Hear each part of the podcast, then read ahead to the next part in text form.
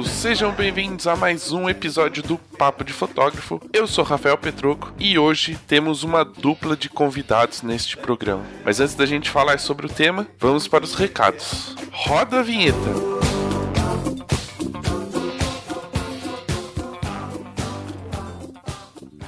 Bom dia, majestade. Bom dia, Zazu. Eu lhe trago as notícias matinais. Vá falando.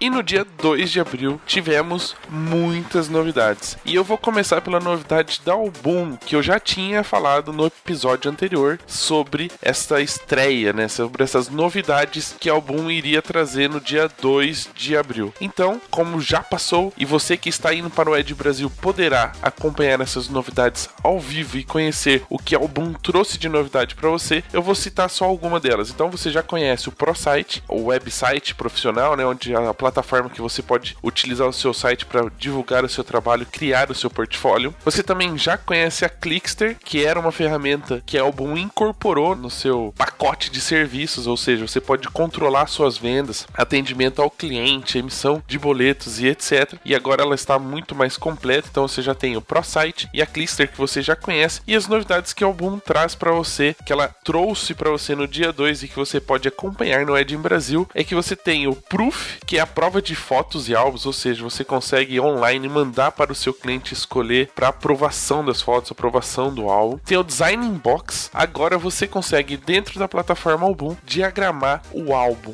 online, rápido, fácil e prático, ou seja, você tem todas as ferramentas da divulgação do seu trabalho, do seu portfólio, até a diagramação de álbum e aprovação do mesmo na plataforma Album. E aí no finalzinho, assim, para ainda dar aquele tchan, aquela coisinha a mais, aquele brinde para você, né? Aquela coisinha para deixar ainda mais uma novidade que a Album tá trazendo, que é a realidade aumentada. Se você quiser saber mais sobre todas essas ferramentas, vai lá no stand da Album durante o Ed em Brasil ou acesse o site do Papo de Fotógrafo, tem um artigo bacana explicando o que é cada uma dessas ferramentas e o que o pessoal da Album estava pensando quando colocou lá no pacote. Então, para você aproveitar ainda todas essas novidades, se você ainda não tem um site lá com a Album, corre lá, utiliza o cupom de desconto que o Papo tem, que é Papo 30 Boom, tudo junto, Papo 30 Boom. Você ainda ganha 30% de desconto em cima do valor atual da contratação dos pacote álbum. Do pacote eu digo do site. Cada uma das ferramentas é alguma coisa separada, mas você vai poder tirar essas dúvidas com a galera da Album no Ed em Brasil ou entrando lá no chat do site. Combinado? Então não esqueça, Papo 30 Boom, lá no site da Album você ainda ganha um descontaço.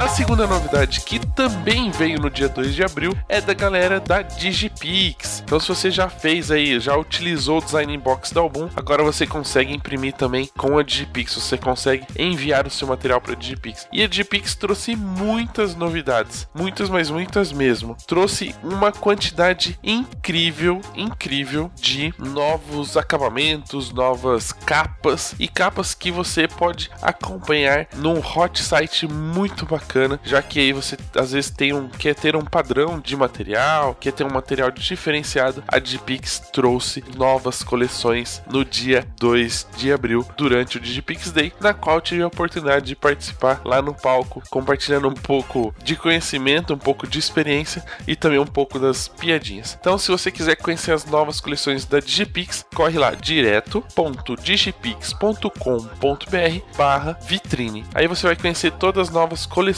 da Digipix para você, fotógrafo. Então não se esqueça, direto.digipix.com.br barra vitrine. And it's like that, I'm telling ya. That's the way it went down, down, down. And it's like that, I'm telling ya. Yo, the truth is out, my story is bound. And it's like that, I'm telling ya. That's the way it went down, down, down. And it's like that, I'm telling ya. Yo, the truth is out.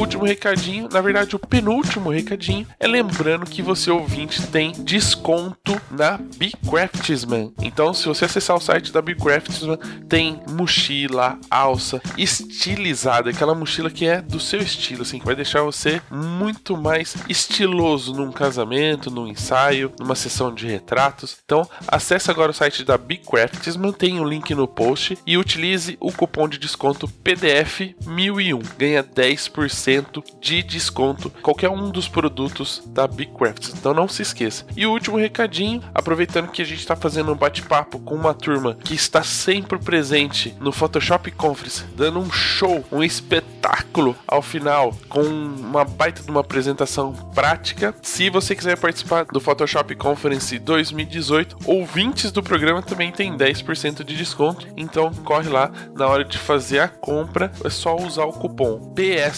PSC18 Papo. PSC 18 Papo. E aí você ganha 10% de desconto na inscrição do Photoshop Conference. Combinado? Então se prepara que agora eu vou apresentar, vou fazer um resumo do que são de quem vem, de quem irá estar presente com a gente no bate-papo de hoje. É um trio, é uma família e já ganharam vários prêmios internacionais pelos seus trabalhos. Atendem quase todos os mercados da fotografia, de estilo a casamento e eventos. Tem uma escola para passar, expandir todo o conhecimento que adquiriram nos últimos anos e trabalham sempre em equipe começaram a fazer isso e deu muito certo. Uma trabalho em equipe, em família, em harmonia. Então, depois da vinheta, escute o papo com Cauê Luz e Léo Luz.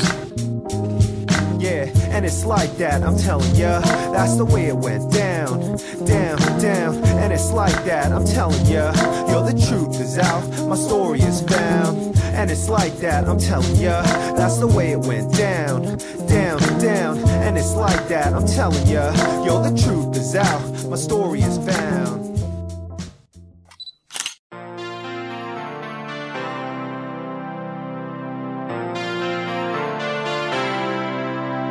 Bom, e agora eu vou dar as boas-vindas para os nossos convidados, que deveria ser um trio, mas hoje vai ser uma dupla, mas eu espero que os dois possam dar todo o conteúdo que a gente espera e possa responder todas as perguntas que a gente fizer neste episódio. Então, Léo e Cauê, sejam bem-vindos ao Papo de Fotógrafo. E antes de a gente entrar no assunto do programa de hoje, eu já gostaria de, lógico que a gente dá preferência para os mais experientes, né? É de praxe da educação. E a gente gostaria de conhecer um pouquinho da história de vocês, como se envolveram com a fotografia. Muito bem, muito legal. Primeiro eu queria falar assim, sobre a Cris, né? A Cris ela tem uma capacidade dela não estar tá fisicamente, mas ela consegue estar tá presente em qualquer momento da vida da gente. Eu tenho uma história bem rapidinha que eu posso falar do envolvimento da gente. Eu, eu sou fotógrafo há muitos anos, né? a maioria do pessoal que me escuta não tinha nascido e a gente fotografava a foto de forma normal. Eu dei muito tempo aula na Fox Fotografia agência é uma referência no Brasil e eu comecei lá, junto com o Enio, Magali, a fotografar e dar aula. Virei fotógrafo e foi muito engraçado, porque a minha experiência mais forte foi quando eu mudei, quando eu saí de São Paulo. Quando eu resolvi, falei assim, não, cara, eu acho que tem campo de fotografia publicitária fora de São Paulo. Eu acho que não é possível que só tenha publicidade em São Paulo. E fui para o interior, interior é, Araraquara. Comecei a trabalhar, comecei a trabalhar e comecei a ver que existia um campo campo, sim, para fotografia publicitária lá, com muita dificuldade. Você tem que imaginar que naquela época eu estava falando de cromo e revelação de cromo era impossível com qualidade no interior. Então, um monte de dificuldade, mas existia a possibilidade. E a gente começou. Então, o meu contato com a, a fotografia publicitária, ela vem bem cedo. Aí, de repente, eu comecei a perceber que, meu, eu precisava de alguém para me ajudar. Eu, eu, eu dependia muito de produtoras. Na fotografia publicitária, a produtora é o carro-chefe, né? Eu não consigo não ter uma produtora para fotografar. Pô, e era caro, meu.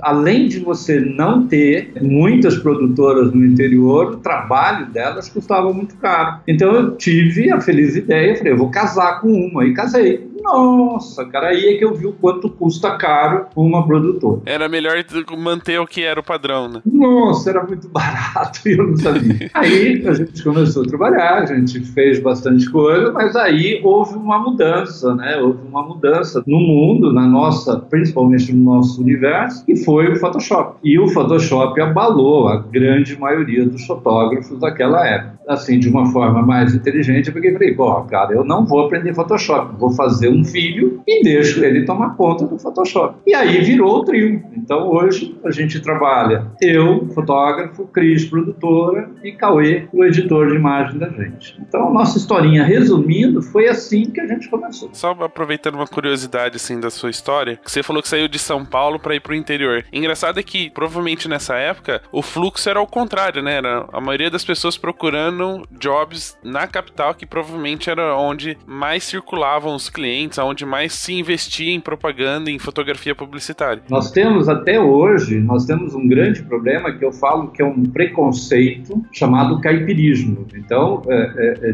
diretores de arte, grandes agências, têm horror em falar com pessoas do interior. Isso ainda existe, isso ainda é grave nesse país. Naquela época era muito pior. Naquela época, você falar que você conseguia fazer um cromo com qualidade era uma coisa assim. Olha, era um sacrifício que você não imagina, as pessoas não acreditavam. Eu, eu, eu me lembro de um fato, né? Um grande cliente que eu tive foi a Lupo, um, um grande cliente, me ajudou assim a desenvolver demais. Naquela época a gente fazia mostruário e, eu vivia fazendo cursos na Kodak por causa de, de, revelação de cromo. E eu me lembro que houve um erro, né? Houve um erro, cara, e me trataram assim, nossa, cara, o cara errou, o cara. Eu tive que fazer com que um professor da Kodak pegasse e falasse assim, ele não está errado. Por quê? Porque a gente era considerado como um fotógrafo menor por, por ser do interior. Então isso sempre foi um problema. Custo, eu, eu cheguei a ter para Abra Foto, eu cheguei a, a, dar uma entrevista uma vez na Abra Foto, sendo do interior,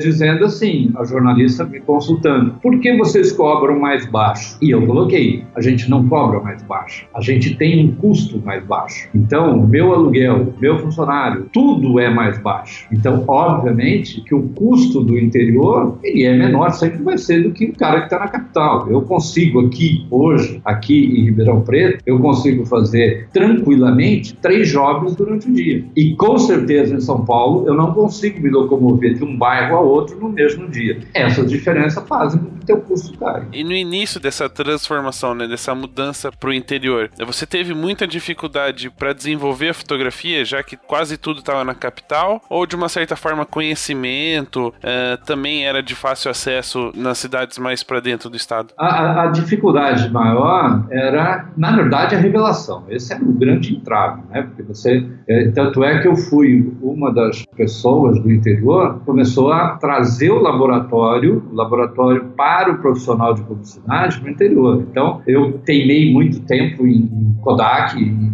no processo E6. Aí, de repente, a gente descobriu isso, é, há muito tempo atrás, a gente descobriu um, um processo né, é, é alemão, da Jobo, que era fantástico. Então, com isso, passou-se a ter uma qualidade muito grande. Né? Então, a gente, todo fotógrafo publicitário era dono do seu laboratório, e eu fui um dos pioneiros aqui no, no interior. Então, a gente conseguiu se igualar, assim, não tem diferença. Porque a principal diferença é que nós não tínhamos laboratório no interior. Então, então eu conseguia fotografar, eu tinha uma Sinar como qualquer fotógrafo de São Paulo tinha, né, uma máquina de grande formato. Quer dizer, só que eu me lembro que isso era muito interessante, a Polaroid, ela recebia muito poucos filmes, 4 por 5 Polaroid aqui para o Brasil. E tinha uma lista de fotógrafos que tinham acesso a esse filme. Então chegava, quando o, a Polaroid chegava, a gente entrava com uma lista. O interior só recebia filme vencido. Eu aprendi a trabalhar com com Polaroid vencido, porque era o que sobrava pra gente, porque pro interior não vinha material legal. Isso foi uma briga, né? isso foi uma guerra, mas isso eu tô falando assim, se você pegar todos nós que trabalhamos no interior, você vai ver que as dificuldades eram exatamente essa. Material demorava para chegar. Qualidade, há muito tempo que os fotógrafos tinham uma capacidade conhecimento bem bacana que dava para trabalhar em qualquer lugar desse Brasil. Talvez os, os obstáculos ajudavam a desenvolver ainda mais né, o, o olhar lugar e também a técnica fotográfica do que a galera de São Paulo que tinha tudo fácil na mão. Nós não tínhamos locação nenhuma, né? Então você nenhum equipamento, não se locava nenhum equipamento. Não dá para ter isso no interior até hoje, é complicado. Aí você você não tinha a, a química para que pudesse revelar rapidamente, quer dizer, tudo demorava muito mais. Aí uma, uma coisa que era super complicada e que a gente resolveu, todos os fotógrafos do interior resolveram, é que nós aprendemos a consertar as coisas. Então não, não dava tempo de eu pegar uma, uma máquina fotográfica, levar para São Paulo, esperar uma, uma Nikon, uma Canon, um tempo para dar o prazo. Meu, a gente tinha que se resolver. Então, é, é, é, flash. Nossa, eu virei técnico de flash. Porque eu, eu tinha que abrir meu flash e consertar, porque o meu cliente precisava da foto no dia seguinte e eu estava com, com alguma coisa queimada. Então isso ajudou muito.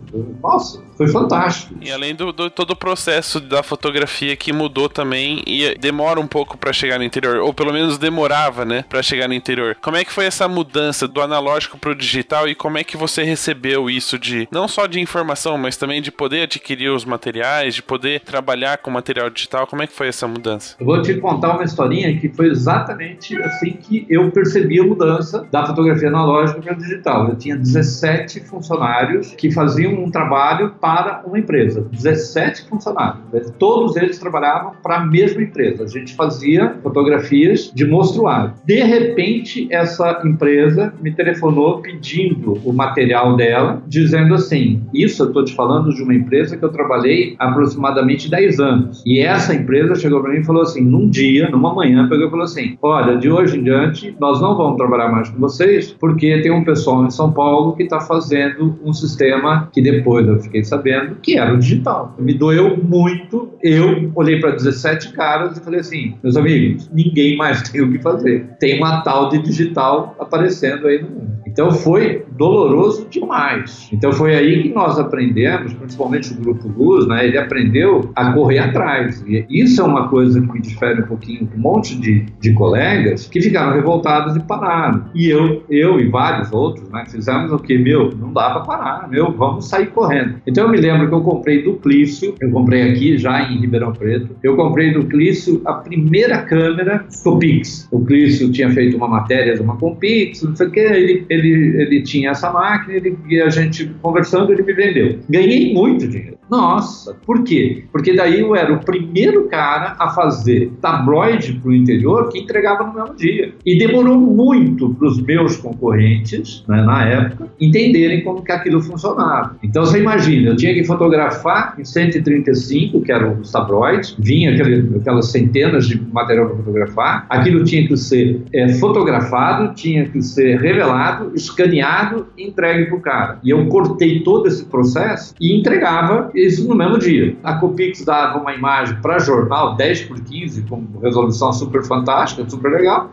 Nunca fiquei tão contente de ter mudado uma tecnologia como aquela. Obviamente que durou pouco tempo mas foi um bom tempo. E aí, nesse processo, acaba mudando também uh, mais para frente o processo de revelação, entre aspas, né? A gente parte do químico pro computador. E aí, lógico que aí você teve o insight de já fazer um investimento e ter o Cauê, né? Já pensando no desenvolvimento do aplicativo, do software. Mas como é que foi aí essa passagem, né? Uh, esse também esse processo para pós-produção em que o Photoshop tornou-se o laboratório da fotografia digital? Relativo relativamente foi lento. É, é, é, que é uma diferença o que eu falo com você de lentidão há 20 anos atrás e lentidão hoje. Lentidão hoje é seis meses. Aquele tempo, 20 anos atrás, lentidão era 4, 5 anos. E eu posso te dizer que a, a passagem da fotografia analógica para o laboratório digital foi muito lenta. Ou seja, eu quando fiz o primeiro curso na Kodak, eu estava fazendo um curso na Kodak e pela primeira vez eles comentaram é, comigo, olha, está surgindo uma imagem digital, aquilo era meio bruxaria pra gente. Era uma coisa, eu me lembro, assim, eu e minha turma lá que estava fazendo o curso, a gente fala, ah, isso não vai vingar, isso, imagina, você acha? Vai, vai limpar a água da praia, imagina, vai limpar a areia. Só que disso que aconteceu aquele dia, até realmente eu largar o meu laboratório, vender meu laboratório, isso demorou vários anos. Tipo, o Cauê já tinha 18 e já estava no Photoshop 5 já. O Cauê, o Cauê foi bastante interessante. A história história do Cauê, ele deve contar, mas eu vou dar a minha versão que é mais é, é um pouquinho mais verdadeira. Eu tinha um problema com o Cauê que ele estava rueiro. E na verdade eu, eu queria tirar ele da rua. Queria assim mesmo. Nossa, mas estão chamando de bandido.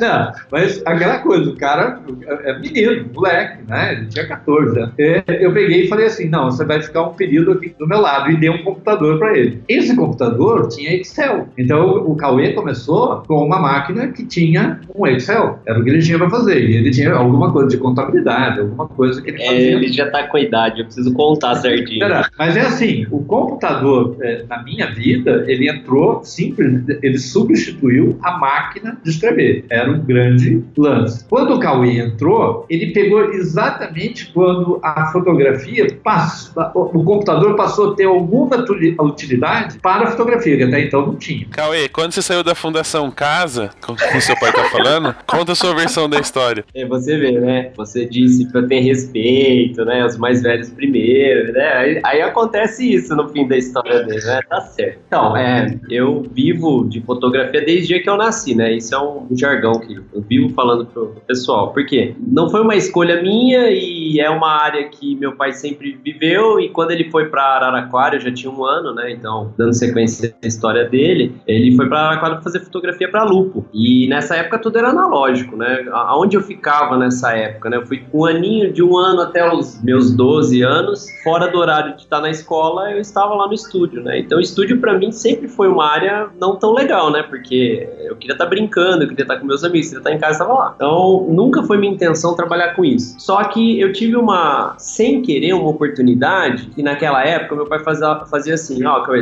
ao invés da mesada, eu vou te pagar pra você lavar a máquina C41, rebobinar filme, é, entregar esses cheques no banco. Então eu era boy, né? E nessa época de fazer esse processo, meu pai tinha uma loja fotográfica. né? Então tudo que ele tá dizendo que ele fez de fotografia publicitária, paralelo a isso, ele tinha uma loja de fotografia mesmo. Ele vendia filme, re- revelava filme, rebobinava e tal. E nessa época, Rafa, ele teve é, a ideia de comprar um computador para controlar o estoque, né? Então eu até lembro, o primeiro computador nosso para controlar o estoque era um TK3000, tá? Então você vê como ele tá velhinho, ele já veio falar de Excel, não existia nem Excel nessa época. Ele tinha um TK3000. E nessa época existia um programinha chamado Lotus, Bbase, tá vendo? É, esses programinhas eram os programinhas que ele usava para controlar o estoque do material fotográfico. E aí, o que, que ele pegou e fez? Uma das minhas funções para eu ter minha mesada era fazer o que? O controle de estoque. Então eu tinha que lançar no programa isso em DOS. Então você imagina que eu tinha que executar o programa em Não existia mouse, não existia monitor colorido. E o programador que desenvolveu esse, esse que estava controlando o estoque com a gente, falou assim: ó, Cauê, pra você não sofrer tanto só com o estoque, ó, eu vou instalar esse joguinho aqui para você que de vez em quando você joga, um tal de Prince of Persia. Então você imagina assim, nessa época, eu com 14 anos, eu tava brincando com o computador jogando um joguinho Prince of Persia. Paralelo a essa essa minha meu lazer, essa brincadeira, meu pai sempre procurando se atualizar e aí foi nessa fase que ele disse, teve a transição do analógico pro digital. Ele vem de uma feira em São Paulo, né, sempre a foto de Brasil, e vindo lá da feira, ele trouxe um computador, um mouse, um tal de Windows 3.11, um scanner OCR, e ele falou assim, ó, Cauê, esse computador aqui agora, a gente vai fazer o seguinte, além do controle de estoque, a gente vai começar a escanear o cromo e você vai, através de um programinha que veio junto com o computador instalado, um tal de Photoshop, você vai validar, você vai falar para mim que cor que tá saindo esse cromo. Então, qual era a ideia dele naquela época? Ele escaneava o material analógico, né, o cromo, ele verificava através do scanner quanto de invasão de cor tinha, através do RGB, ele fazia todo o controle em Excel, em planilha, para saber quanto que ele ia controlar a química e a temperatura da máquina para eliminar a invasão de cor do cromo na próxima revelação. Então, para que ele pudesse é, ter esse controle químico de temperatura, a gente usava uma planilha Excel. Foi daí que eu conheci, a, olha só, foi daí que eu conheci essa área digital. E por que isso foi meu interesse? Porque quando ele veio com aquele monitor colorido, eu falei, cara, agora eu vou poder jogar Prince of Persia colorido. Essa foi a ideia. Eu falei assim, meu cara, eu vou jogar Prince of Persia colorido, eu vou ter um, um, um computador e agora com mouse. E na verdade, aquela época, o curioso é assim, você imagina você usar um Photoshop num monitor colorido com 256 cores. Então assim, para edição de imagem não servia, né? Então, nesse primeiro momento, a gente nunca teve trabalho algum com edição, mas foi daí que a gente foi o primeiro pontapé assim meu na área profissional, porque até então o estúdio não, nunca foi minha função trabalhar lá. Só que no digital eu, eu comecei a ter interesse por isso. Você de alguma maneira se envolveu com fotografia ou já ficou com vontade de ficar sentado no computador o dia inteiro mesmo e falou, pai, cuida aí que eu cuido aqui? A fotografia em si veio depois, muito tempo depois. É, eu nunca tive a intenção, acho que até essa questão psicológica mesmo, né? Se seu pai trabalha com isso, você não vai querer trabalhar com ele com isso. Só que meu pai teve uma visão muito legal na época. Ele chegou do mesmo jeito que ao invés de me dar, me, me dar mesada, ele começou a, a remunerar o trabalho que eu fazia, ele falou assim, ó, toda vez que você escanear esses cromos, eu te pago por trabalho. Quando a gente começou a fazer isso, meu pai sempre deu aula, né? Então, além da loja, além do estúdio, ele, como a maioria dos fotógrafos, se acaba ensinando. E em um desses cursos, ele conheceu um outro profissional e ele chegou e falou o seguinte, esse aluno dele falou assim, Léo, eu trouxe da Europa, dos Estados Unidos, não lembro da onde, um equipamento que transforma tudo aquilo que está no computador em negativo de novo. Será que a gente não consegue criar um produto, alguma coisa assim? Nessa época, Rafa, é, lá em Araraquara, todo o malote da Fuji no interior do estado de São Paulo era recolhido por Araraquara. E nós tínhamos um contato muito grande com eles lá, porque naquela época toda a impressão da lupo de material é, de confecção, para que os revendedores pudessem apresentar a cor do tecido, eles tinham que sair do processo gráfico e, e usassem o processo fotográfico para apresentar a cor do fio, a cor da meia. Né? Então você imagina o seguinte: naquela época, a lupo, para vender o produto dela, se ela usasse o material gráfico, ela teria uma devolução muito grande dos produtos porque as cores não batiam. Então, material fotográfico foi uma alternativa que, que ela tinha criado. E quem que fazia esse serviço para a lupo? Nós. Então, quem revelava o material, o papel fotográfico? A Fuji. Então, a gente, com esse aluno, trouxe essa oportunidade de serviço, a gente ofertou para a Fuji. Falou, Fuji, sabe aquele serviço de restauração que normalmente você direciona para um artista, para um pintor fazer em papel a reprodução de uma foto? Então, a gente está fazendo digital. Eu escaneio a imagem, eu faço a reprodução da imagem e depois escaneio ela e eu restauro num programinha chamado Photoshop. Te devolvo, Fuji, em negativo. Então, todas as lojas do, do interior do estado de São Paulo é, passaram a, a ofertar e recolher esse serviço de restauração, ao invés de direcionar para artistas, para pintores. Então, a gente começou a restaurar muita foto. E foi nessa época que me trouxe a, a, o interesse em trabalhar com edição, porque eu comecei a restaurar foto para a maior parte das lojas que eram bandeira Fuji no interior. E eu tinha aí 15 anos. Dos meus 15 aos 17, eu nunca restaurei tanta foto na minha vida, né? Por quê? Porque nessa época não existia Frontier, não tinha Noritz, não tinha nada digital. A gente devolvia em negativo e a Fuji ganhava com ampliação. Então, essa que foi também um pouquinho, né, da história dessa nossa transição. Bem curioso isso. Tá, aí o que, que aconteceu também nessa fase que foi muito legal, né? É, a gente restaurando e entregando em negativo, eu comecei a, a, a ter um pouquinho de curiosidade na fotografia, mas mesmo assim, ah, dos meus 15 aos 16, 17 anos,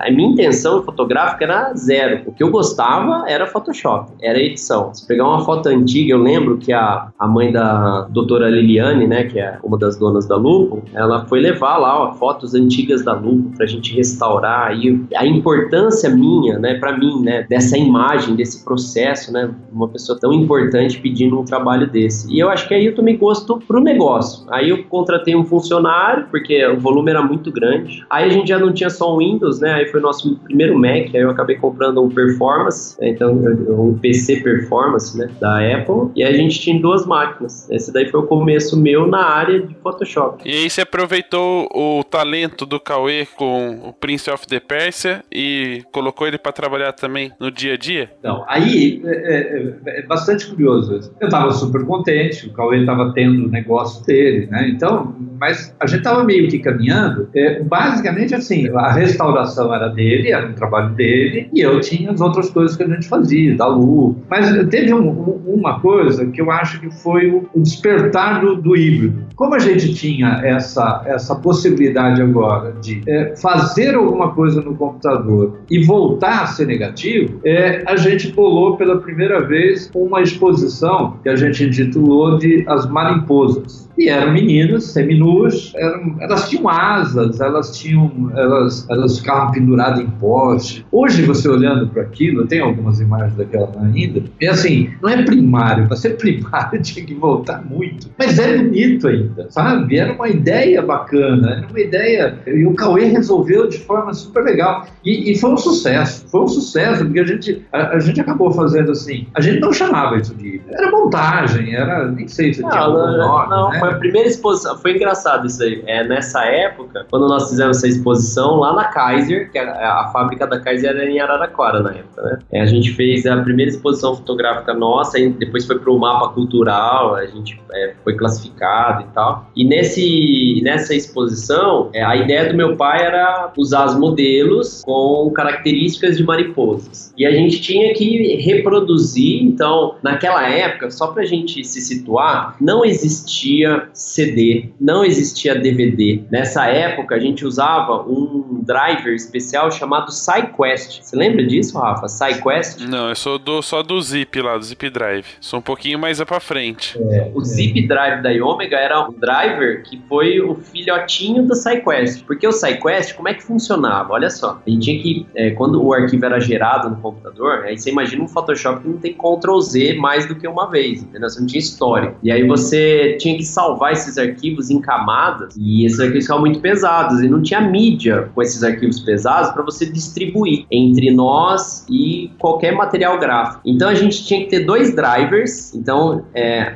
imagina você investir em dois leitores de CD, mas chamava SciQuest, e a mídia. Então você gravava, deixava um o seu cliente ou fornecedor para você entregar a mídia para ele. Então você tinha que sempre ter os dois para ter essa comunicação. Nesse caso, quando a gente foi fazer essas exposições, não tinha como ampliar esse material se não voltasse para o negativo. Então eu tinha que levar esses arquivos até naquela época Matão, que é do lado de Araraquara, e a gente levava para o Sidney, que era esse aluno do meu pai, que, que junto com ele a gente começou a ofertar esse serviço de negativo, né? Aí ele transformava o negativo, voltava para nosso laboratório, a gente ampliava esse material, 30 por 40. E aí a gente fez essa primeira exposição. E aí começa o trabalho de vocês efetivamente como equipe, né? A Cris produzindo, o Léo fotografando e você fazendo a edição? Ou esse processo já acontecia antes ou aconteceu depois que vocês entenderam que poderiam trabalhar juntos? Bom, a gente já trabalhava junto, mas de uma forma assim, um, a gente não pensava trabalhar em conjunto, a gente trabalhava em conjunto para sobreviver, né? Era assim, cada um preocupado com a sua área, mas não tinha a ideia de ter uma sinergia, cada um fazendo uma parte para aquilo. Foi realmente com a fotografia híbrida e que eu vou te colocar mais pelos cursos que a gente começou a dar. Porque eu, eu cheguei um momento que eu comecei a dar, eu dava muita aula para faculdade de odonto. E, e, os alunos começaram assim, meu, mas eu já ouvi dizer que dá para corrigir a gengiva, né, a cor,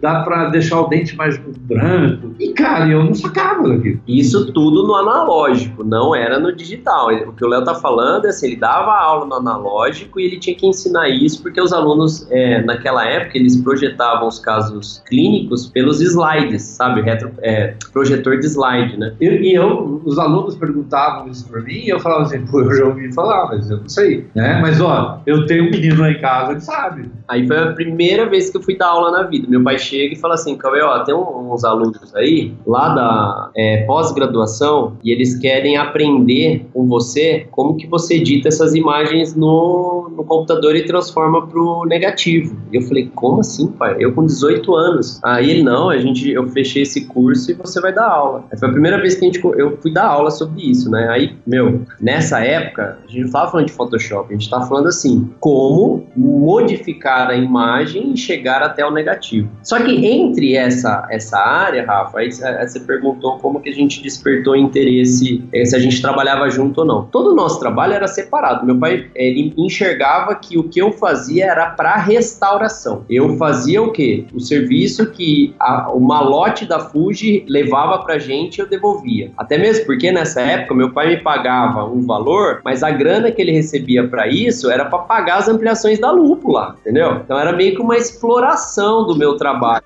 sabe aquela fase estagiário, né? E aí, o que, que aconteceu? A minha primeira empresa quebrou, cara, com 18 anos. Por quê? Chegou no Brasil as Frontiers. As Frontiers para Fuji trouxe o quê? Todo esse sistema do negativo de novo. Então eu continuei restaurando, mas eu já não, não vendia a, o negativo. Eu entregava o arquivo digital. Só que o que aconteceu? Em pouco tempo já tinha mais gente restaurando foto para eles. Então a própria loja se resolvia. Então todos os lojistas começaram a fazer o quê? Escanear, retocar no Photoshop e ampliar lá mesmo. Não dependia do meu serviço. Foi nessa época que meu pai, para não me deixar na mão, falou assim: cara, você restaura foto, você retoca foto. O que, que seria? É, o que, que você acha de interessante a gente oferecer isso para o meu cliente, que até então era publicidade? Então, ao invés dele entregar o cromo para a agência e a agência ir atrás da gráfica para fazer o escaneamento, fazer todo o retoque no escaneamento, fazer o recorte da imagem e depois começar a fazer toda a produção gráfica na agência, por que, que a gente não encurta essa etapa? Você vai lá, eu te entrego o cromo, você faz uma parceria com uma gráfica, essa gráfica escaneia para você, você retoca, restaura e recorta a imagem, porque todo o escaneamento você tem impureza, você tem oleosidade, depende da forma como você escaneia e tal. Então você tem um processo pós-escaneamento que deve ser feito, né? Que é a área de pré-impressão, farias na gráfica. Eu comecei a assumir esse papel e eu ofertei uma coisa diferente. Eu falava para a agência assim, ó, eu, a gente faz a foto e te entrega recortada. Aí já tinha o zip drive. Então eu entregava para as agências em zip drive. Então eu tinha que ter um volume de zip drive na empresa que eu entregava para a agência, ela descarregava, passava dois, três dias e eu ia recolher de novo meu zip drive de lá. Foi nessa hora que eu comecei a fazer serviço para o Léo. Então, além de fazer as restaurações que estavam diminuindo, eu comecei a fazer esse processo que ajudava a fotografia para a agência. Então, ao invés dele receber o, o Chrome e ter que ir atrás da digitalização dele, a gente já entregava no sistema digital, sem ser digital. Olha que loucura que era essa época. Né? E daí foi muito rápido. Em pouquíssimos anos, nem eu, eu acredito que em dois anos. É, dois anos. É, a gente já dependia, ou seja, o grande no negócio nosso é que a gente tinha um, um birô dentro do estúdio, que era, uma, era um diferencial de, ó, só São Paulo tinha. Exato. Então o que que acontecia? A gente, a minha... Casa do Vaticano, só a Casa do Vaticano é. e a gente aqui em Ribeirão. O que que acontecia? Você trazia, uma, eu fazia o material e eu entregava pronto para você. Então isso foi um diferencial, mas isso foi um rojão, foi rápido. E aí a gente tinha alguns birôs que escaneavam, né, pra gente. Aí a gente começou a ficar cada vez mais crítico com isso. Obviamente que a gente passou a se envolver mais com a criação das agências. Então daí a gente começou assim, tudo era possível. Ah, dá para tirar isso, dá para colocar isso, dá para mudar a cabeça desse. Dá. Então aquela revolução que foi muito aí muito rápida, né, passou a, a, a fazer parte da, da, nossa vida. E aí então a gente já não, comece, não conseguia mais dividir assim fotografia e tratamento. Não, era, era uma coisa só. Era um serviço É, só. então, E produção, né? Produção. e aí, logicamente, com isso, a área da produção passou a ser mais importante, porque é, é, Magazine Luiza, vamos fazer uma foto de uma sala. Pô, mas não precisa ir para tal lugar para fazer. Traz os móveis para o estúdio e a gente pendura uma, um quadro e o Cauê aplica na parede. E aí começou, então, o serviço de produção começou a ser cada vez mais ativo, porque toda fotografia precisava de alguma coisa a ser inclusa. as montagens passaram a dar uma dificuldade maior para a gente obter os objetos do estúdio naquele momento da foto. Então, eu acho que a gente foi nesse momento que ficou muito mais forte esse trio entre produção, fotografia e edição.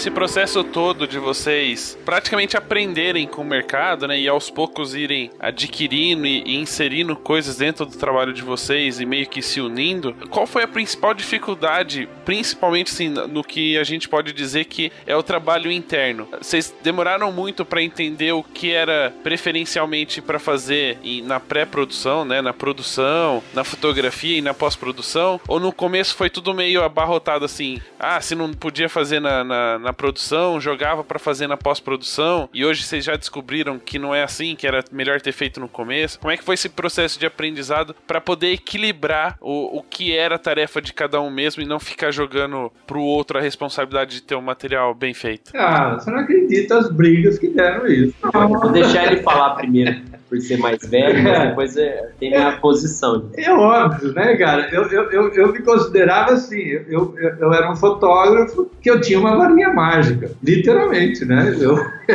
eu, eu clicava e o Cauê fazia sumir as coisas. Então é óbvio que no começo, o Cauê vai confirmar isso, ah, eu não tirava mais fio do meio do estúdio, eu, a Cris começou a, a, a pegar só metade das coisas, ah, deixa quebrado mesmo, depois o Cauê arruma, então, é, é, essa zona foi assim. Sabe aquela frase que foi chave para todos os fotógrafos que viraram fotógrafos digitais? Eles falam assim, ah, deixa que o Photoshop resolve. Sabe essa frase? Era, era a visão nossa lá. Deixa que o Photoshop resolve. E aí começou assim, óbvio, né? Era, era uma festa, era uma farra. E o Cauê reclamava do tempo que ele ficava, aí como todo pai meio explorador, ah, fica aí de madrugada fazendo. Demorou. Cara, isso foi um aprendizado difícil, não foi fácil. Eu acho que isso, na verdade, hoje é a base do curso híbrido que a gente dá. Eu acho que a grande importância do curso híbrido está exatamente em você entender até onde vai a fotografia, aonde começa a produção, até onde vai o Photoshop, o que ele pode fazer e o que não. Ou eu, eu escrevi uma, uma matéria há poucos dias dizendo exatamente isso. Hoje se perde assim um tempão em Photoshop, que na verdade o fotógrafo podia ter resolvido, a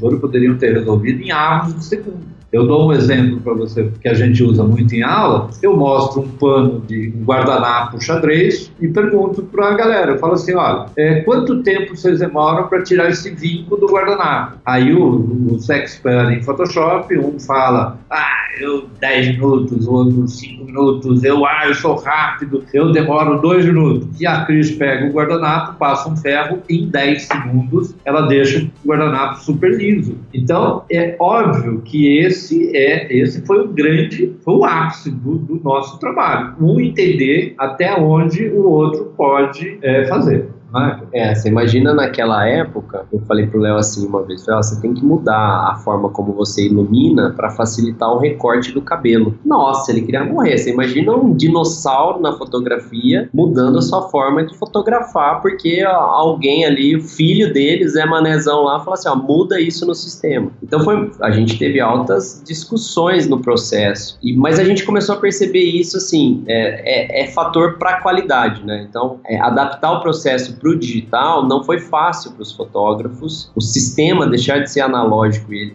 químico ele virar digital, ele, ele teve uma adaptação de comportamento do fotógrafo. Né? O fotógrafo no digital, quantas vezes no, no começo, ah, você fotografa, eu fotografo com essa máquina, aí eu comprei uma mais nova, só que essa daqui a cor não é tão legal. Mas espera aí, você sabe calibrar a sua máquina? Você sabe a diferença de JPEG e, e RAW, né? Ah, então, são coisas que no começo a gente não tinha comparativo. Nossa, Rafa, o que a gente sofria nessa parte de gerenciamento de cor. Eu fazia uma coisa no digital, mandava imprimir e saía de outra forma. E, era uma responsabilidade que o laboratório e a gráfica deveria ter. Só que o fotógrafo ele não tinha informação para isso. Então o laboratório e a gráfica argumentava que o problema era do fotógrafo, da máquina dele. E na verdade por detrás de tudo isso você tem gerenciamento, você tem é, controles de qualidade, você tem o tempo de produção, que era uma, um, um argumento para quem estava no digital, né? Eu vou falar, pai, muda essa sua forma de fotografar que a gente vai entregar mais rápido. Ó, faz desse jeito que por mais que é mais pesado o arquivo, tem mais informação para eu ajustar, né? Quantas vezes nossos alunos, a gente teve essa discussão, falou assim, ah, eu fotografo em JPEG, eu não fotografo em RAW, porque é muito pesado, vai ocupar muito cartão, não vai dar tempo, mas espera aí, para edição, para revelação, isso não é importante, né? Então, você imagina uma família trabalhando junto, cara.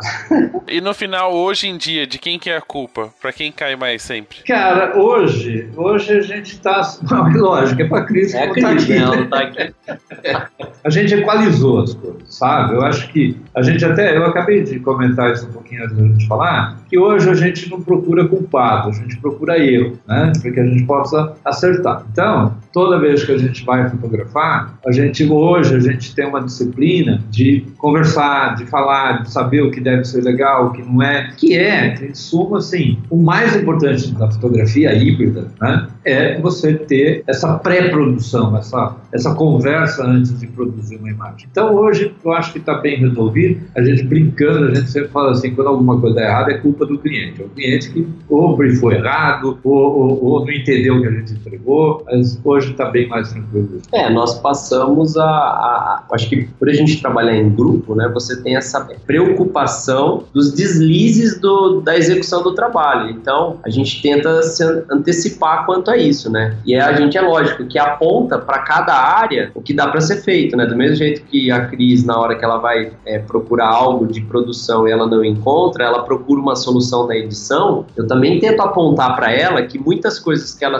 resolvesse na produção agilizaria meu processo. Isso é recíproco com o Léo, né? O Léo, mesma coisa. Ele começa a, a entender que a produção e a pós-produção são ferramentas que são extremamente relevantes para ele fazer uma fotografia. E ao mesmo tempo, a fotografia dele é preparada para a que foi preparada pela produção, né? Então, acho que isso daí ficou bem redondo, né? Por isso que meu pai, é, acho que da imagem híbrida, né? Acho que quando a gente começou desde a exposição a, em grupo, começou a, a discutir, a criar é, pré, reuniões de pré-produção para produzir uma imagem, a gente começou a verificar pontos que junto nós resolveríamos se cada um se preocupasse com um pedaço, né? E acho que isso daí para o sistema digital, pensando em, em fotógrafos que viraram é, fotógrafos digitais dos analógicos e aqueles que começaram na fotografia digital, passa a ser um ponto extremamente importante, né? Você definir e estruturar sua logística de produção, né? A gente às vezes acha que a fotografia ela é feita no instante do clique. Não é bem a verdade. Você tem todo um projeto, né? Você tem toda uma pauta, um script para executar a fotografia. Por exemplo, fotógrafo de casamento, ele se prepara para fazer o trabalho de casamento desde o dia que ele, ele recepciona a noiva com a ideia de ofertar o trabalho. E no dia de se fazer a foto, o quanto ele se preocupa e o que, que ele se planeja, né? Quais, quais são os- as etapas que ele precisa é, ultrapassar até o momento do clique. E depois disso, a hora que ele volta do trabalho ou do casamento, quantos processos eles precisam ser executados, né, para que você entregue a imagem final. E quando a gente fala de imagem híbrida é isso, a gente tem que ter uma logística do começo ao fim, né? E já, eu vou fazer uma pergunta, é uma curiosidade. Vocês já trocaram de lugares pra ver o, o trampo que tem a área que vocês não atuam? Tipo, deixar a Cris pra fazer pós-produção, o Léo pra fazer produção e você fotografar, Cauê? Rafa, eu vou te falar uma coisa agora que eu quero ver, quero ver o que, que ele vai falar, cara. É...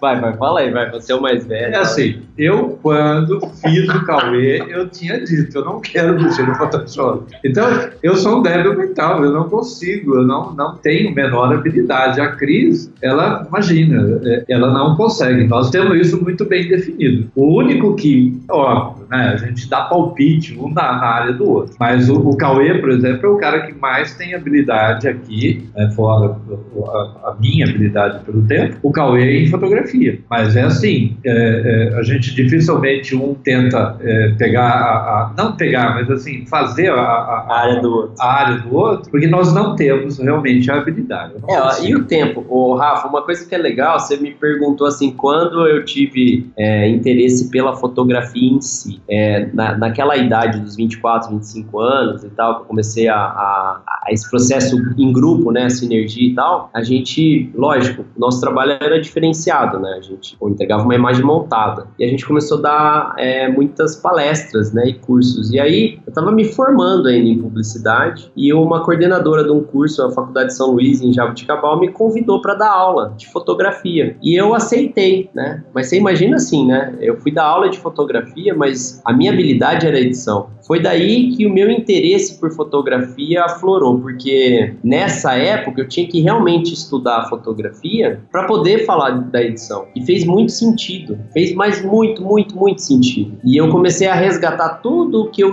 já havia feito, tudo aquilo que o Léo me passou para naquele processo do, do boy, né? É, ampliação, eu revelava. Eu comecei estudando isso para ensinar, eu comecei a, a ver que isso era muito útil no meu dia a dia como editor E aí eu comecei a me interessar por fotografia. Eu, eu comecei a fazer experimentos, eu comecei a, a, a dialogar com meu pai. Peraí, pai, que é isso? Profundidade de campo? O que, que, é, que significa é, essa situação de luz dura, luz suave? Peraí, como é que a gente faz fazer fotometria? E aí eu comecei, nessa época, a, a realmente entender que o papel da fotografia para edição é extremamente importante, mas que a edição foi feita para fotografia. Porque existe um universo universo hoje digital muitas pessoas acreditam que a edição ela é independente, né? Então você ah, adoro retocar uma foto, legal, mas você retoca uma foto e você sabe o porquê desse, desse retoque, você sabe qual é a verdadeira função de um Lightroom, de um Photoshop, né? Que é uma coisa que a gente no começo faz por prazer, mas não tem lógica nenhuma. E aí eu comecei a dar aula de fotografia. Aí é lógico que esse interesse fez com que eu participasse mais do processo da fotografia. Isso ajudou muito no processo da edição. Então, uma das coisas que a gente mais procura dar de dica para quem adora a edição é conheça fotografia. E para aqueles que são fotógrafos, a gente incentiva muito o conhecimento da edição, porque isso não só ajuda no processo de revelação digital, mas faz com que você é, se destaque, porque o maior diferencial hoje do fotógrafo, além do equipamento, sua percepção visual, todo o seu é, controle no momento do clique, é a pós, cara. Não tem jeito. Você conhecendo a pós-produção, você se destaca, né? Então isso é muito interessante. É, nós eu tenho um respeito muito grande por grandes fotógrafos que fazem o trabalho de fotografar e depois tratar a imagem. É, no Brasílio, acho fantástico. Ele, ele fotografa e trata a sua própria imagem. Thomas, né? Fotografa e trata a sua imagem, mas eu vou, nós vamos ser sinceros aqui. Aqui eu não tenho tempo. A nossa produção de imagem aqui seria assim impossível que o Cauê parasse de tratar e fosse fotografar, ou eu fotografar e tratar, ou a Cris de tratar ou fotografar. Então a, nossa dinâmica de trabalho nem suporta isso, né? Eu teria eu teria que reduzir assim a um décimo aquilo que eu fotografo para que eu pudesse ir para o laboratório e pudesse é, tratar. Então acho que isso ficou muito claro e é assim que a gente trabalha então aqui entre a gente. Acho que o que eu quis dizer mais é assim, né? Todo o processo de fotografia fotografia do Léo não para no clique, ele, ele usa o Lightroom no seu dia a dia, ele gerencia as imagens, ele calibra as imagens, né? Ele, ele mesmo que faz todo o ajuste do color checker, ele que faz todo o controle de foco das lentes, ele que tem toda essa preocupação digital, né? Então ele não resume o trabalho dele só no clique, né? Ele tem essa, essa percepção que é contínuo o processo da fotografia, como antes. A gente quando foi dar um curso lá no Japão, as duas vezes que a gente foi, mas a primeira, eu lembro quando o Uda e o Fuli falaram assim, ó, vocês vão vir para cá, mas não falam de edição, porque o fotógrafo japonês, ele, é, ele, a fotografia é pura, não vai falar de edição. Eu falei, cara, como assim, cara? Os caras são inteligentes pra caramba, são japoneses, os caras passam vestibular, os caras são os caras. Como que eles não analisam que a fotografia em si, no processo analógico, ela não era feita só ou até o clique, né? O fotógrafo, ele teve o conhecimento e a preocupação de conhecer o processo de revelação química, porque conhecendo o processo de revelação química, ele acaba tendo o quê? Uma excelência em qualidade, é a consequência de todo o trabalho que o próprio fotógrafo tem até o clique e depois do clique. Quando muda para o sistema digital, a sensação que dá é que a fotografia ela termina na hora que foi feito o clique. E a gente sabe que todo o processo de revelação digital, ele tem que ter a mesma preocupação que antes. E aí a gente foi para lá e falei, não, eu vou falar sobre isso. E fez muito sentido, né? Porque, querendo ou não, todos os fotógrafos dependem da edição para isso, né? Quando a gente fala de edição, não é montagem, manipulação, manipulações. A gente está falando o quê? Você passar pelo Lightroom, você passar por softwares que, faz, que fazem o quê? Te apresentam aquela imagem capturada com o mínimo de excelência e você olha aquela imagem e você, não, eu consigo ganhar com isso, né? Ganhar que a gente fala é assim, pô, é, definição, é, variações de cores, aberrações cromáticas. Então, isso passa pelo fotógrafo. E a sua pergunta em relação à produção faz também muito sentido, porque a Cris, ela começou a fotografar também, né? Então, é, quando a gente faz fotografia de retrato, de família, a Cris começou a sentir na fotografia é, pontos que para ela como produtora fez muito sentido, né?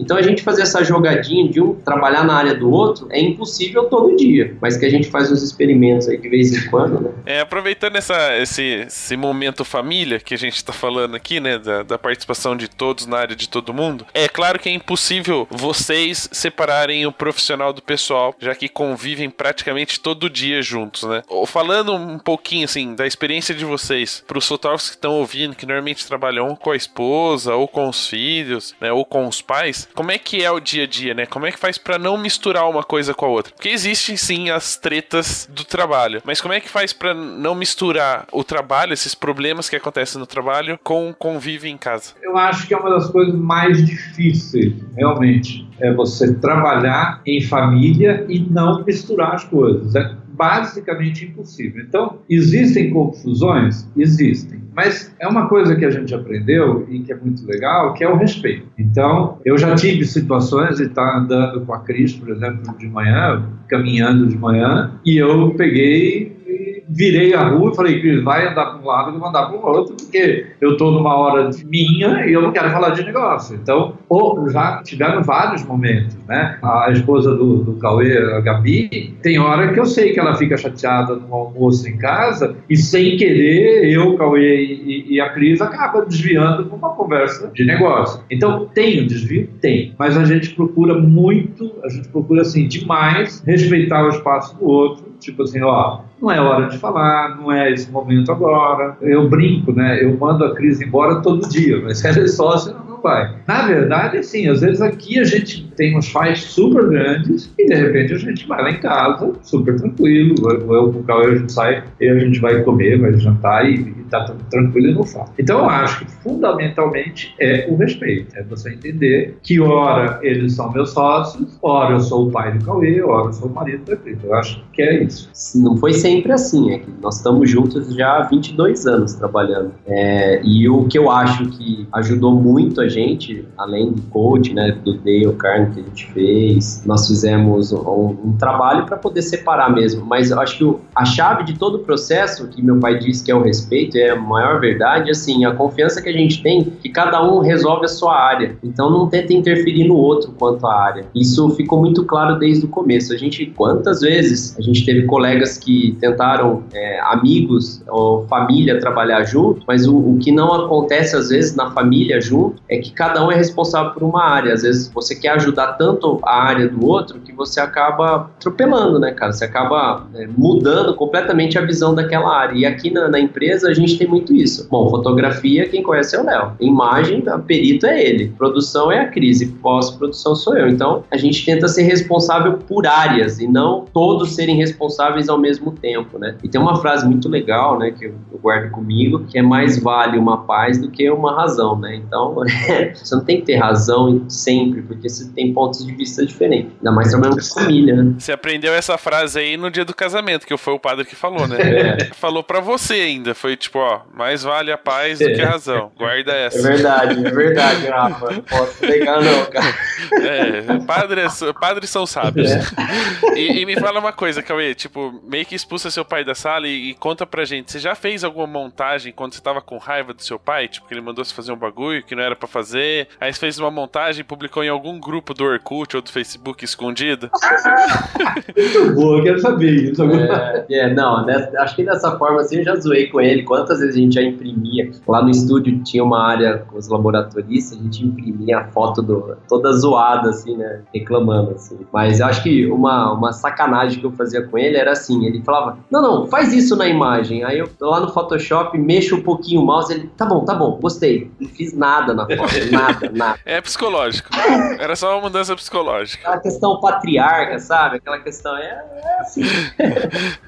E aproveitando que a gente tá falando de montagem, então, vamos falar de uma coisa que vocês citaram já várias vezes aqui durante a conversa, mas que eu gostaria de deixar bem claro pra galera, que assim, mercado publicitário, eu acredito que todo mundo conheça, né, de ou de moda, tudo que a gente fala de tratamento de imagem, meio que a galera já tem assim muito definido as áreas na cabeça, moda, publicidade, estilo, whatever. Agora a gente vai falar de um termo que vocês usam bastante, são conhecidos e reconhecidos por essa área, mas que muita gente, muito pouca gente assim, quando ouve esse termo, é, faz referência a algum tipo de fotografia, que são imagens híbridas. Então eu gostaria que vocês explicassem um pouquinho para quem tá ouvindo qual é o conceito que é uma imagem híbrida e como é que funciona esse mercado, como é que vocês trabalham isso para venda, né, como produto do trabalho de vocês. A gente poderia começar dizendo, olha, híbrido, é, o que, que é híbrido? É quando você tem dois elementos diferentes que juntos provocam uma terceira coisa. Isso é híbrido, ou seja, eu tenho uma fotografia, eu tenho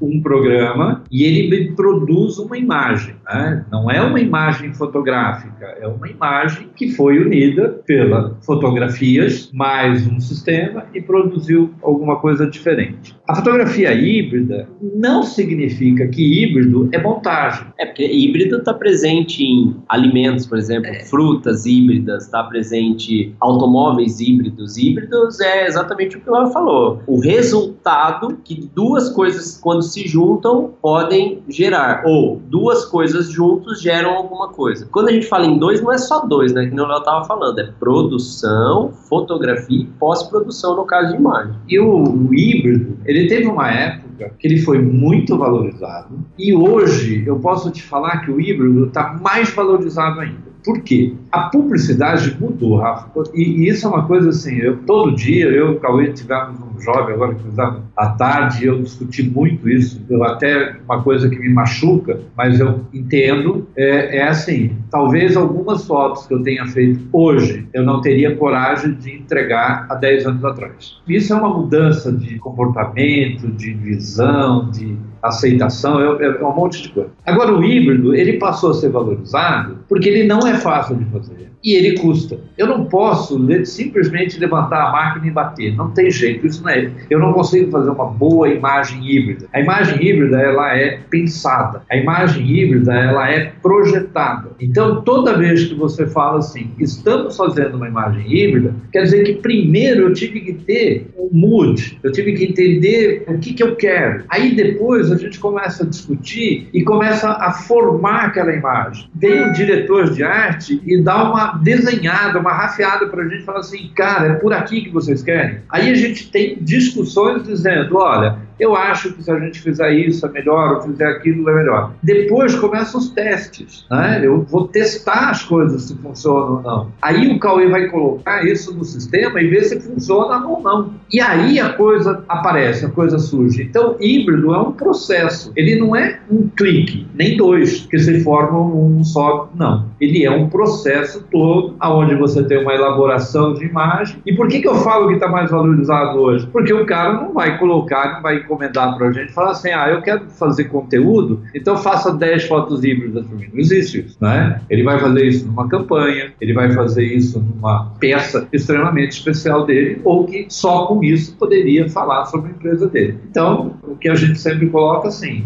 fotografia híbrida, as imagens híbridas, ele é um sistema, ele é um processo todo para acontecer. Porque muita gente confunde isso assim, ah, isso é uma fusão de imagens, é uma montagem. Não é bem assim, porque quando a gente fala de fusão de imagens, a gente fala montagem, você tem as imagens iniciais já feitas. Por exemplo, uma agência de publicidade, ela pode fotografar um produto e ela fotografa esse produto, mas ela pega três imagens de banco de imagem e faz a montagem disso, né? Então, é considerado uma imagem híbrida, mas é pensado como híbrido nem sempre. Às vezes a agência ela já tem os produtos feitos num ângulo, numa posição, numa fotometria, numa temperatura de cor, profundidade de campo, e outras que não são nada a ver de banco de imagem. Quando a gente fala de conceito híbrido, de imagem híbrida, se eu for envolver, por exemplo, uma imagem de banco de imagem para que a gente faça a imagem final, eu tenho que respeitar tecnicamente a fotografia nas outras condições. Então eu teria que ter o mesmo ângulo da câmera para ter a mesma perspectiva, a mesma distância focal, toda a construção da imagem quanto a temperatura de cor, luz, para que aquela imagem ela se conecte à outra. Isso leva em consideração também a produção. Então você tem que pensar que toda produção ela tem que fazer sentido, ela tem que dar unidade para ser produzida. E é como o Léo disse mesmo, para a gente construir uma imagem híbrida, a gente começa fazendo rabiscos, os RAFs. Dos RAFs a gente faz o quê? Os sketches, já são uns desenhos mais bem elaborados. Desses sketches, a gente começa a fazer as imagens e a, a Cris, a produção, depende do sketch para fazer o quê? Toda a construção de paleta de cor, toda a, a busca por é, figurino, por produção, por cenário, locação. Depois do sketch, a gente toma a decisão do que vai ser feito na locação, no estúdio. Então a gente faz essas fotografias e depois que a gente vai fazer a edição. Feita a edição, ainda você tem um terceiro fator ali. Além da fotografia, além da produção, eu consigo 3D. Então, em muitos casos, a gente consegue finalizar a imagem híbrida envolvendo elementos tridimensionais que não são feitos fotografados. Agora, para que tudo isso aconteça e faça sentido, se você não tiver um conhecimento técnico, não só de edição, mas na área fotográfica e produção, não vai fazer sentido nenhum. Então, você pode ser perito em Photoshop, em edição, se você não entender fotografia, você não consegue fazer uma imagem híbrida. Se você não envolver a produção em todo esse cenário, as coisas não se conectam.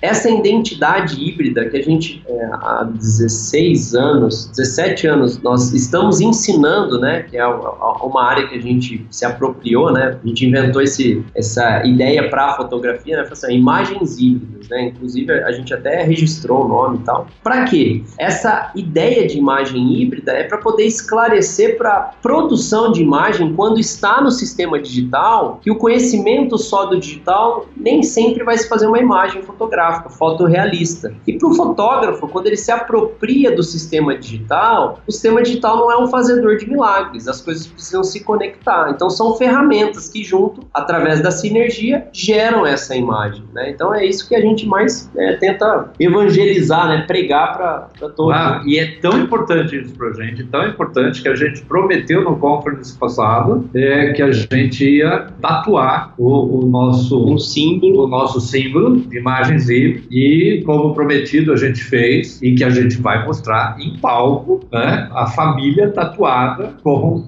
símbolo, o imagem, símbolo a loucura do Léo. Sempre o fotógrafo é culpado.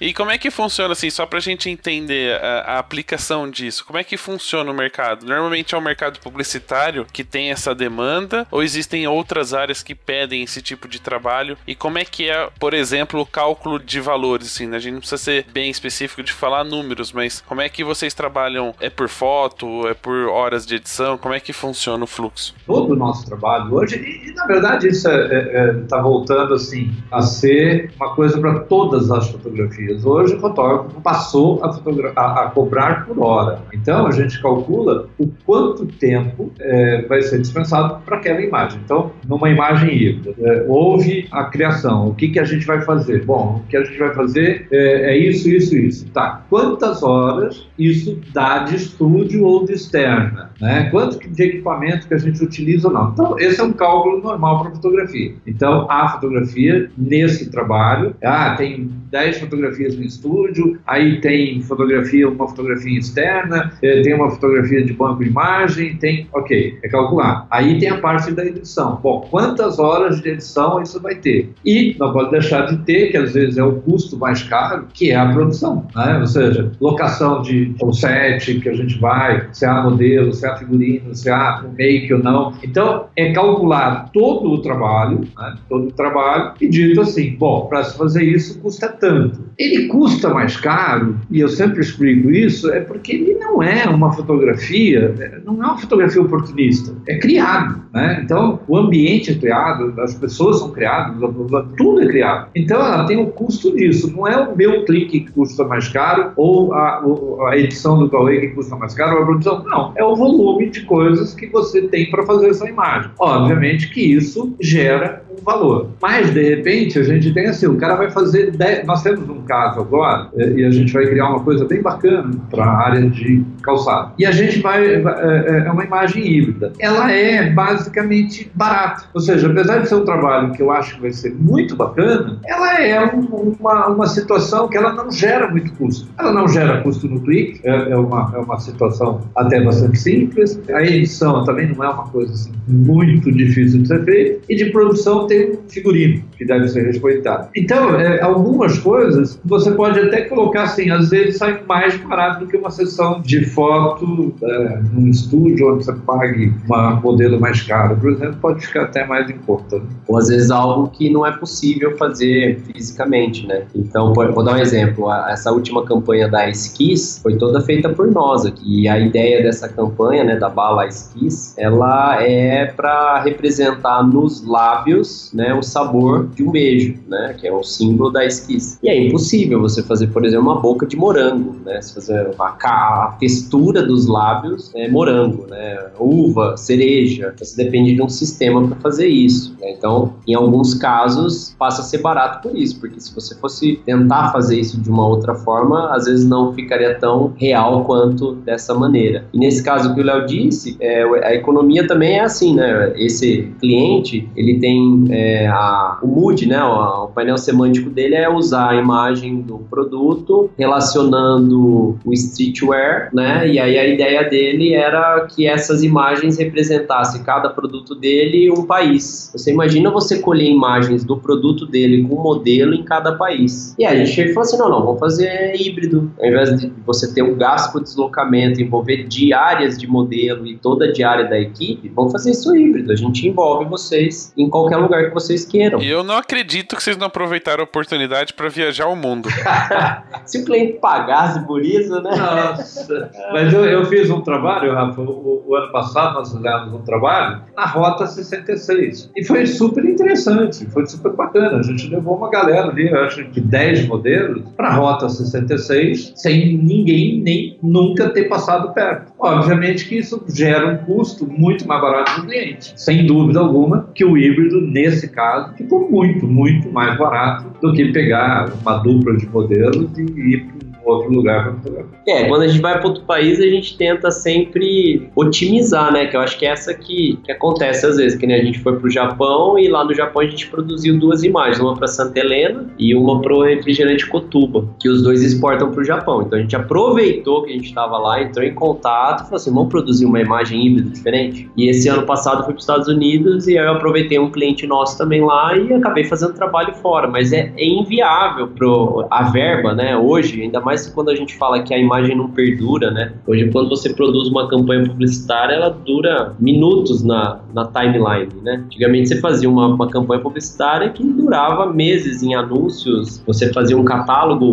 gráfico, né? Hoje as coisas, elas, as imagens, elas, elas são muito instantâneas, né? Então a verba para fazer grandes campanhas é menor, você tem que otimizar isso. Então a imagem híbrida passou a ser um diferencial, né? E aproveitando até esse comentário seu, mudou muito o perfil do cliente para imagem híbrida dos anos para cá, com o avanço da tecnologia, com a facilidade de encontrar imagens pela internet? Como é que foi esse processo? O nosso trabalho, é, a, a demanda do nosso trabalho hoje não está diretamente à agência de publicidade, né? Hoje a agência ela não, ela não é 100% nosso cliente, nós somos parceiros e atendemos um cliente. Por quê? Graças a essa forma nova do, do universo digital, o conteúdo de imagem ela tem que ser muito grande grande, você tem que produzir é, uma quantidade de conteúdo muito maior que antes. Então é meio que inviável para uma agência criar o tempo todo imagens. E quando a gente se aproxima do cliente direto, a gente acaba criando uma identidade visual com ele muito maior. Isso acabou facilitando o nosso processo quando a gente fala de imagem híbrida, porque às vezes eu consigo solucionar ideias dos clientes que a agência não conseguiria usando a imagem híbrida, principalmente quando envolve verba. Então esse é um ponto que eu acho assim, essa mudança de comportamento de mercado. Você ter imagens de banco de imagem para a área publicitária,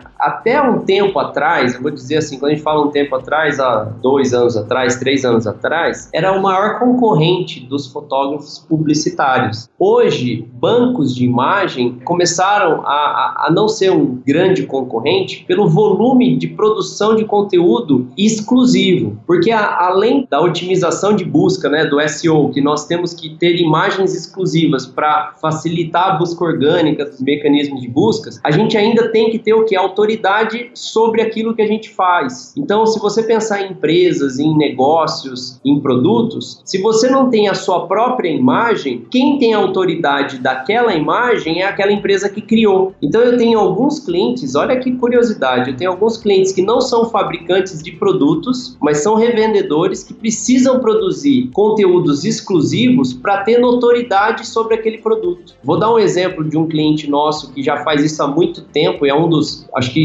um, dos que iniciaram esse processo foi o Magazine Luiza. O Magazine Luiza, o que, que ele fazia? Ele comprava o produto do fabricante e ele produzia a própria imagem. Por que, que ele fazia isso? Para ter autoridade sobre aquela imagem, para ter autoridade sobre aquele assunto. Então, passou a ser um diferencial do mundo online. Então, para a gente, isso foi um bom negócio. É, ao mesmo tempo que hoje você chega e tem que produzir uma quantidade muito grande de imagens, se você pensar que isso para uma agência é muito caro. Então, a agência publicitária ela tem uma dificuldade de produzir muitas imagens, porque é caro. É, para nós, produzir uma quantidade maior de imagens sempre vai ser mais barato. Não tem jeito, porque antigamente eu tinha um intermediário entre eu e a indústria, eu tinha que ter uma, uma agência publicitária que revendia meu material. Nós não estamos falando de criatividade agora, está falando de material mesmo. O cara precisa de 10 fotografias do produto dele em situações diferentes. Eu tenho condições de fazer isso com uma facilidade muito grande, por um custo muito baixo. É, então,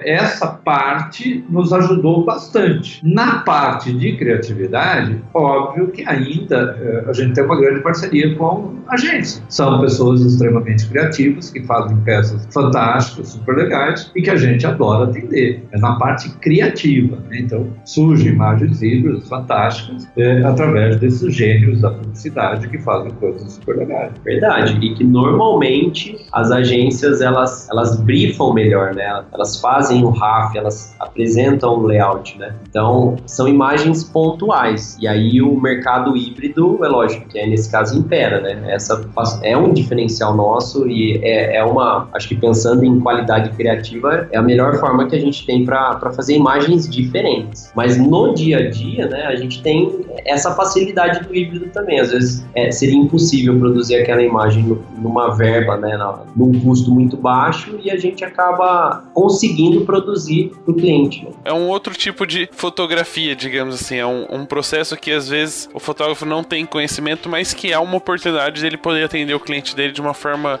talvez até mais dinâmica do que procurar novas locações ou buscar uma produção super perfeita. Ele pode usar esse recurso, a imagem híbrida, como recurso para entregar um material para o cliente.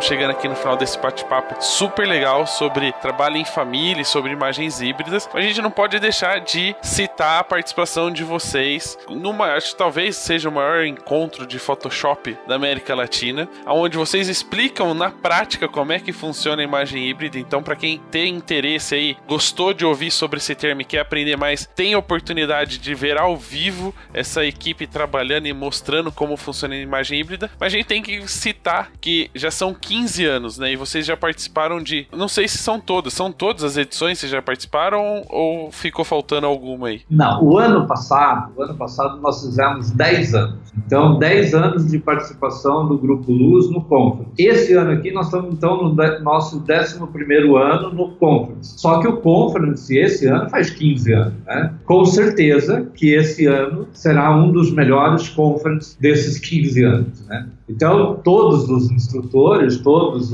os tutoriais devem ser bons. É, é, uma coisa que aquela galera consegue ser sempre, mas eu acho que esse ano vai superar tudo, porque está todo mundo preocupado com essa coisa assim, de 15 anos. Então, nós aqui do Grupo Luz, nós estamos desde novembro é, montando, é, fazendo o que? Esses tutoriais. Nós apresentamos dois, né? A gente tem um técnico que a gente chama, na segunda-feira, e a gente tem um tutorial que é um encerramento, que é o, que é o último, que é o maior que a gente faz lá, que é meio showzinho, né, que a gente faz. E, meu, a gente está muito preocupado, assim, em fazer uma coisa super bacana. E eu acho que esse ano vai ser muito legal. É, o Photoshop Conference tem 15 anos, né, vai fazer 15 anos esse ano. Nesse evento, o que é muito importante, acho que é, são três dias, é o maior evento, você tem razão, é o maior evento Photoshop da América Latina. Esse evento, ele é da Adobe, né, ele tem todo o apoio da Adobe, o, o Alexandre Kise, que é o responsável por esse evento, amigo nosso, meu,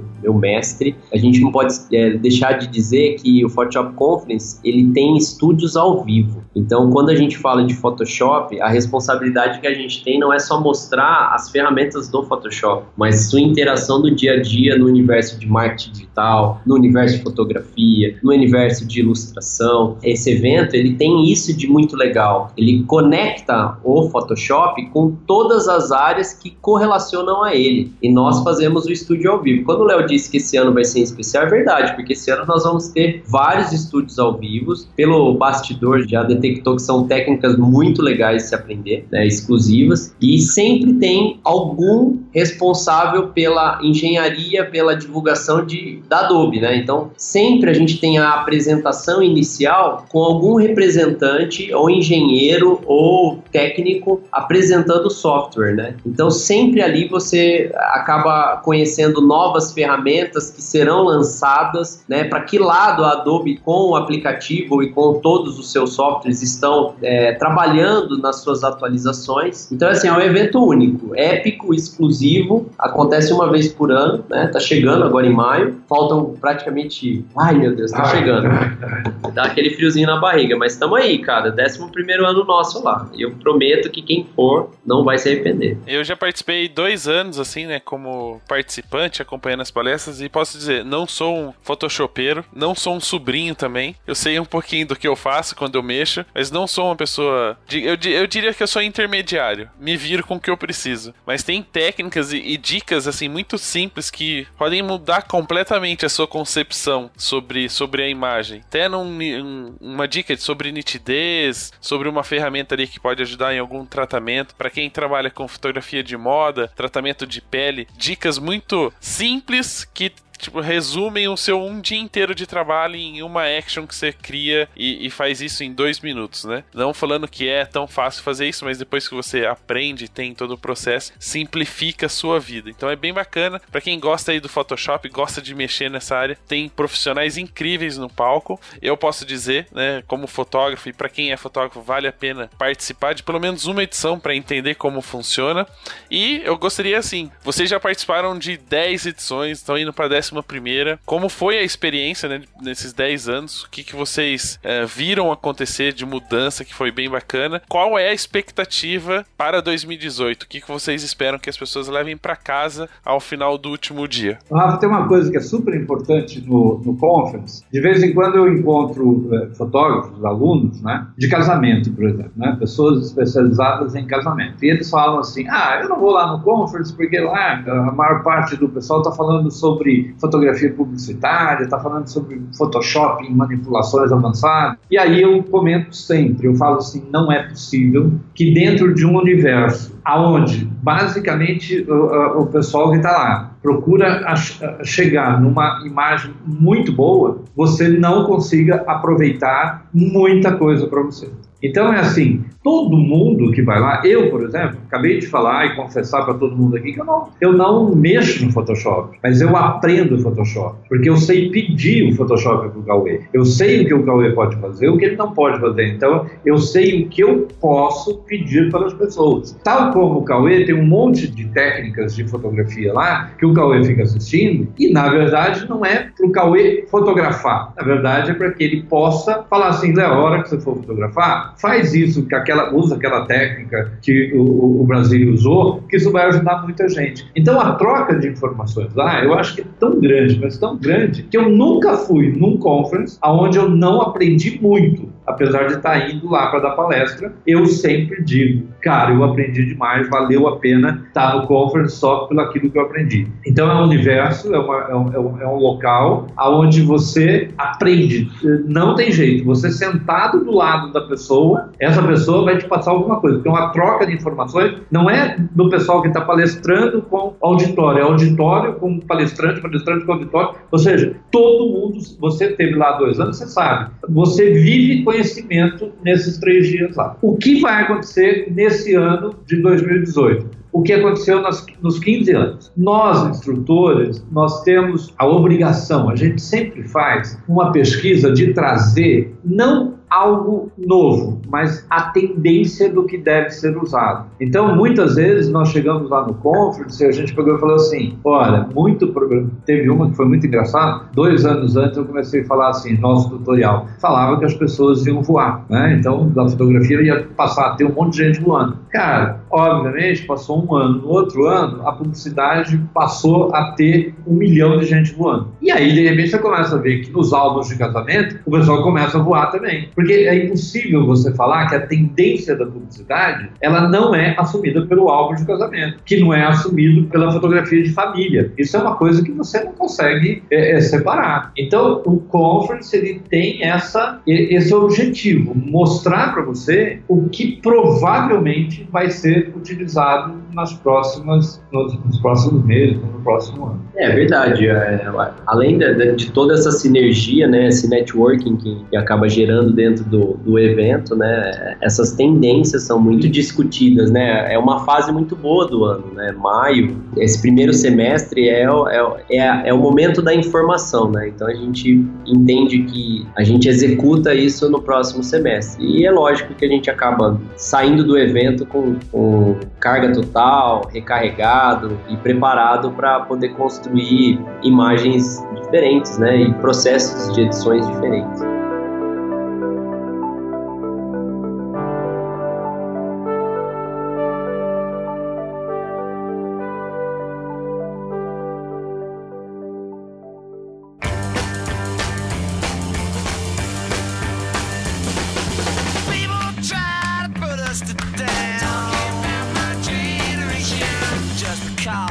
get along.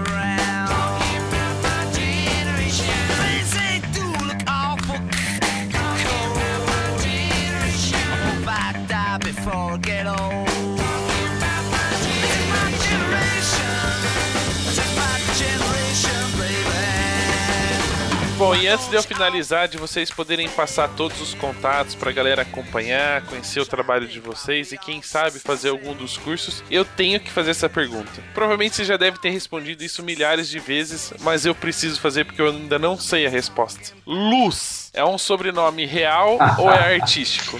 É, já respondi um milhão de vezes. É, é, muito interessante. Eu sempre pergunto quando eu entro numa palestra ou numa sala de aula, eu falo: alguém aqui chama ou conhece alguém chamado Lima? E aí sempre tem um que levanta a mão e eu pergunto: você se considera uma laranja? Né?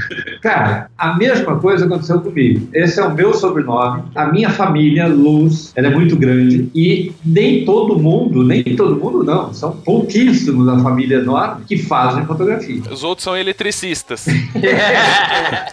eu, eu, eu, vou até consultar isso.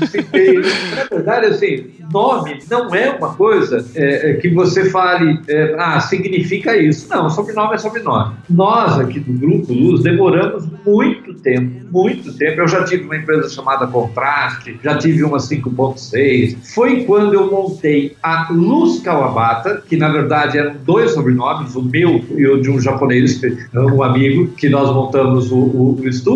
E o Luz Kawabata, as pessoas começaram a me chamar de Kawabata. E eu, cara, por que Kawabata? Porque as pessoas achavam que era uma luz especial que eu fazia. Foi daí que eu saquei que meu sobrenome, incrível, cara, mas foi aí que eu entendi que eu usava aquilo que meu sobrenome era. E foi legal, né? Porque daí virou Estúdio Luz, e aí quando a gente juntou as três áreas, né? Produção, pós-produção, virou Família Luz, que é o Grupo Luz, né? Então o Grupo Luz veio disso, o grupo dos, dos parentes, né? O pai, filho, né? Cauê Luz, Leonardo Luz e Cristina Luz, né? Ô, Rafa, mas eu, eu só para encerrar, eu vou falar uma dificuldade que a gente enfrenta com esse nome. Não tem dia que não bata alguém aqui no estúdio para pedir um passe, para pedir uma bênção. é, é verdade. Tem o lado espiritual também da coisa. É, todo lado. Ou pedir conselho, né? Ô, oh, me dá uma luz, tô com um problema aqui.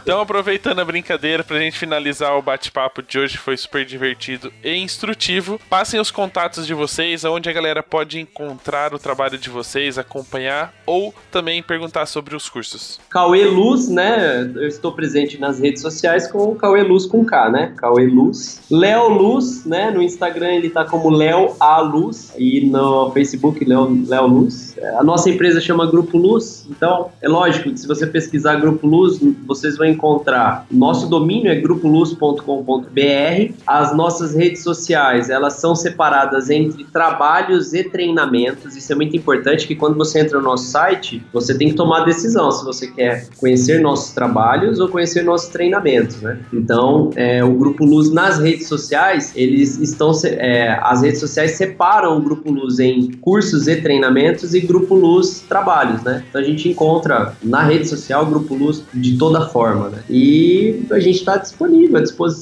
tanto aqui em Ribeirão quanto em São Paulo. Conte com a gente. Rafa, foi um prazer enorme. A gente já namora esse encontro, né? Aqui online há um tempão. Eu tenho muito, muito orgulho de te conhecer há um tempão atrás, quando a gente se viu. Acho que foi aqui, né, Rafa? A primeira vez que a gente bateu papo, quando teve um evento da editora Fotos aqui em Ribeirão. Depois a gente se encontrou no Edin Brasil várias vezes, por vários anos, e criou esse laço de amizade que é o, acho que o mais interessante da fotografia, que a gente se une, né? E eu tenho muito orgulho de estar aqui com você, viu? Obrigado pela oportunidade e conte comigo sempre. Muito obrigado, viu? Muito obrigado. É sempre muito bom falar com você, a gente gosta demais de você. Fica o convite sempre de você vir aqui no estúdio com a gente, porque você sabe que aqui nós estamos na terra do show, né, cara? Então, o pinguim é nosso anexo aqui. Então, quando você vir pra cá. É verdade. A gente vai fazer uma caravana capital interior para aproveitar esse chopp gelado aí. Eu vou tomar uma Coca-Cola, mas a galera que vai junto aproveita a cerveja. Ótimo. Fechado, Rafa. Então, pessoal, esse foi o bate-papo de hoje e a gente se vê no próximo episódio. Até mais.